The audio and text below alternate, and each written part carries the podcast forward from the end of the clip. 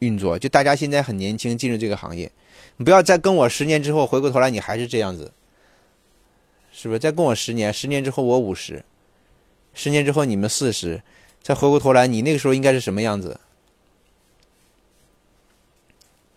对吧？十年之后，你十年之后的你，十年之后的我，会是什么样子？十年之后，你像我今天这样，你就是四十了，你那时候是什么样子？你想一想，十年之间，十年时间会改变人的一辈子的，啊，十年时间，你总要过十年嘛。就大家未来的十年，你总要过的，你浑浑噩噩也是过，毫无规划也是过，对不对？过一天合成撞天钟也是过，你怎么都是过。就看你怎么过得更有意义、更有成长、更有规划一些。十年之后，你想想你的孩子有多大了，对吧？你给他一个什么样的人生、什么样的未来，这个都很关键、都很重要的，是吧？所以大家啊，不要这个稀里糊涂的过日子。做了保险，特别是跟我做保险，你一定要提前的量的规划，提前的规划。所有的事情，就凡是预则立，不预则废，啊，什么事情你想到前面来，提前做规划，你会越来越好。如果不想，永远是做一天做一山河同撞天钟，永远是船到桥头自然直，没有希望也没有未来。啊，聪明和智慧最大的区别就在这儿。你想做一个聪明人，还想做一个智慧的人啊？聪明，什么是聪明啊？聪明永远是能够有办法解决眼前的事情，这叫聪明。太聪明了，这个人聪明到什么程度？就是任何事情在他面前，任何问题在他面前都会迎刃而解，这叫聪明。什么叫智慧啊？智慧的人根本碰不到问题，明白吧？智慧的人是把所有的问题都已经在之前全部都消失了，全部都迎刃而解了，在他面前没有没有问题啊，没有问题。这智智慧的人会比聪明的人看得更远，提前做更远的规划和谋划，那才叫智慧啊！所以大家要做智慧的人，不要做聪明人，更不能做傻蛋、做糊涂的人，是不是？看着眼前这些好的政策或者我们这些趋势还不把握，是吧？还傻傻的，天天的这个晃晃荡荡的，那肯定不行啊！那肯定不行啊！就大家真的有的时候，我也在想，你当你们业绩低迷的时候，或者状态不好的时候，我也在想，我也在想，应该跟你们说什么话能够让你们去理解呢？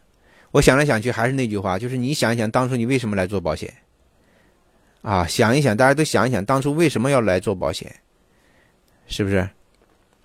啊，不忘初衷啊，莫忘初衷啊！想一想啊，所以这一点很重要，要时刻提醒自己。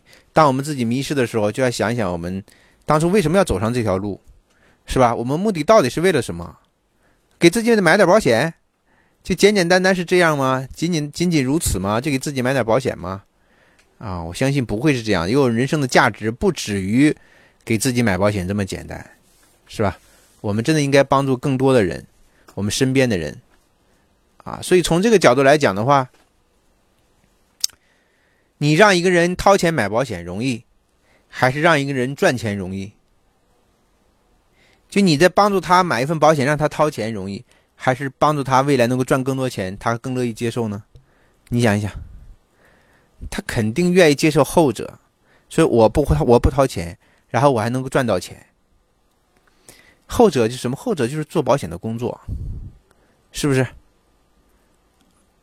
在工作之余，额外还有一份收入，还有个机会学习成长的机会。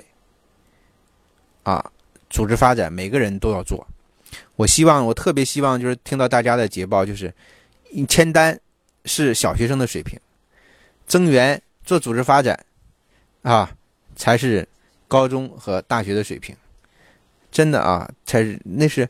因为你当你的有组员的时候，你的感觉是不一样的，就是你的领导力、你的人格魅力，还有你的宽容，就就像有孩子没孩子是不一样的，啊，就像有孩子没孩子是不一样。当你小姑娘你没有孩子的时候，你想的问题和现在是完全不一样的，对不对？当你有孩子的时候，你想的就多了，你想的就远了，是不是？你可能就更包容了，更理解了你的父母了。你的孩子肯定是比你强的。是不是？如果说你我们生个孩子还不如我们，你会怎么想啊？组员啊，和生孩子是一样。我特别希望你们每个人都比我强，那我就可以退休了，你知道吧？是不是啊？那我们的孩子希望比我们强，我们的组员也是一样的，所以不用害怕你的组员比你强。相反，你应该招那些比你更强的组员。当你身边有个富人，他特别牛，能赚很多钱，很有资源的时候，你应该大胆的跟他说：像你这种人，如果要来做保险的话，你现在的盈利率、盈盈利、营业额或者你的收益，肯定比你现在做生意要强得多。你敢不敢跟他说这句话？他没有成本做保险，他把他的身人边身边的人脉资源一盘活，他就可以赚很多钱，百分之三十五到百分之四十的利润，你告诉我，你从哪里能够赚到？是不是？他不用投入，不用付出，把他的人资源成本一整合就可以。这样的人，如果你能够增几个人过来，你一年你自己你就什么都不用做，你的收益都是二三十万的。所以要争那些比你更强的，比你更强的人。比你更强的人，大家要理解这点。我刚才说那一点就是，你你不给他发工资，他还帮你赚钱。你要找什么样的人？你告诉我，你肯定要找特别能赚钱的人嘛，是不是？特别能干的人嘛，你一看就喜欢。哎呀，他如果帮我赚钱多好！你要这种心态，求贤若渴。你去找他谈一次肯定不行，你要谈十次、二十次，你花两年的时间增一个人过来都值得的。花两年的时间。增一个，如果他一年能够做一百万、两百万、三百万的人，你都是值得的，啊！大家的管理津贴拿你就够了，一年管理津贴拿百分之二十三十，是不是？啊！所以大家在这方面要要要想清楚，要想明白这一点，啊，要想明白这一点。这个增援这个事情啊，是呃，从我自身定位，我叫它叫重要而不紧急的事情，重要而不紧急的事情。就是你看眼前，你增不增对你来讲没有什么影响，收入没有影响，对吧？你签单相反利润还更快一些。增援这个事儿挺远的，做不做无所谓，对你现在的利润没有影响。但是它就跟喝牛奶一样的，你你你持续不断的做，你持续不断的跟别人说，他进来了之后，他像个挖管道一样的，明白吧？哎，管道挖成了之后，你有一批人做做事情之后，你就不需要再自己签单了。说白了是这样的，就你自己不签单，你也有收入。否则的话，你永远是要自己签单才有收入的，啊！所以大家要想清楚，你的事业，或者是你的这个这个这个这个这个工这个事业啊，这个事业，你到底该怎么去规划它？怎么去去去想它？怎么去想它啊？让越来越多的人团结在你的周围，是吧？和你一起来做这个事情，是共赢的。因为保险是互助的制度，互助制度靠你我这几个人宣传是远远不够的，是远远不够的。我们恨不得所有人都来学习一下保险是互助制度这么一个基本的原理，是不是？所以大家呢，这个市场永远都做不完，每个人都应该发动你自己身边的小能量、小太阳，是吧？号召更多的人来了解和学习，来了解和学习，学习考个证就可以学习了。这不相当于学习？大家现在一阶段不就是也是在学习吗？你想想，什么时候我逼大家业绩了呀？不都是在学习阶段吗？这不也叫学习吗？是吧？但你头脑会越来越清醒，对你未来人生规划会越来越清楚，越来越明白，你的人生就会和以前不一样了，是吧？你的视野就会跟以前不一样，就跟你身边那些糊涂的孩子妈妈是完全不一样的，对不对？你会很清晰的知道你的现在、未来的五年、未来的十年。你的生活应该发生什么样的改变，你都应该清楚，都应该明白了，啊，所以让我们身边这样的明白人越来越多，你未来的生活也会越来越好。因为物以类聚，人以群分，啊，否则有一天你会和他们差距很远，就不会在一个圈子里混了，大家就没有共同语言可以去聊了，啊，所以要，所以我们说这个这个好朋友啊，闺蜜就要一起成长，一起一起一起变化，道理就在这里，就是越好的朋友，我们应该学习相同的、相类似的内容。是吧？一起去学习成长，才会有共同语言，不停的会有共同语言，我们才能够一起走得更久嘛，对不对？特别是你特别要好的朋友，就应该跟他一起来学习，你们才会有共同语言。否则的话，你永远他停留在那个水平，你已经比比他提升了很多很多，你们俩的差距越来越大，就像我们跟老公一样的感觉，你知道吧？就越来越大，越来越大，没有共同语言了，最后，那就会面临一个分道扬镳的问题。啊，所以大家在这方面要有这个紧迫感。呃，我我我经常去见我客户的时候，我的客户会问我说：“哎，我的客户有问，通常问我两个问题。第一个，你今年收入有多少啊？第二个问题呢，就是你现在团队有多大呀？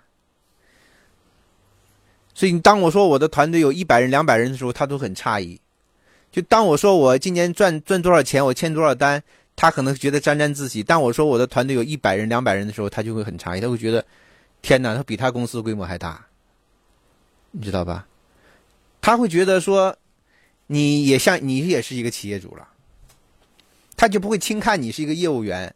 你说你今天是做保险的，高级经理，什么对他来讲没有概念。但是你说我底下有一百个人，我有三百个人，我有五百个人，我有一千个人，一千个人是什么概念啊？一个工厂有多少个人啊？才，是不是啊？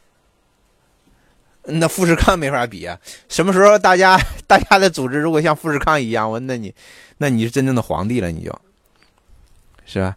你知大家知不知道，在在台湾那样的地区，在选举的时候，在换国家领导人换届选举的时候，啊，保险公司的高管都会成为政界人物密切关注的人，还会送礼呢。他的队伍太庞大了。拉选票，我跟你讲，没有保险公司心那么齐。如果说我就是我面对大家，我说咱们要选谁，那肯定大家都选谁，是不是？如果底下我有一千人、两千人，你说那个话语权。所以，其实，在未来，组织组织决定未来啊，就大家要想明白这个事情啊，想明白这个事情，你自己会发生改变，发生改变。你有十个人的时候，你是一个小组长；你一百个人的时候呢？一个连队才有几个人呢？你是连长了，一百个人的时候，是不是？你那种想法会发生变化，你对人事物的看法会发生变化，你的包容度会更强，因为团队里面什么样的人都有，是不是？你都要去包容他们，都要去包容他们。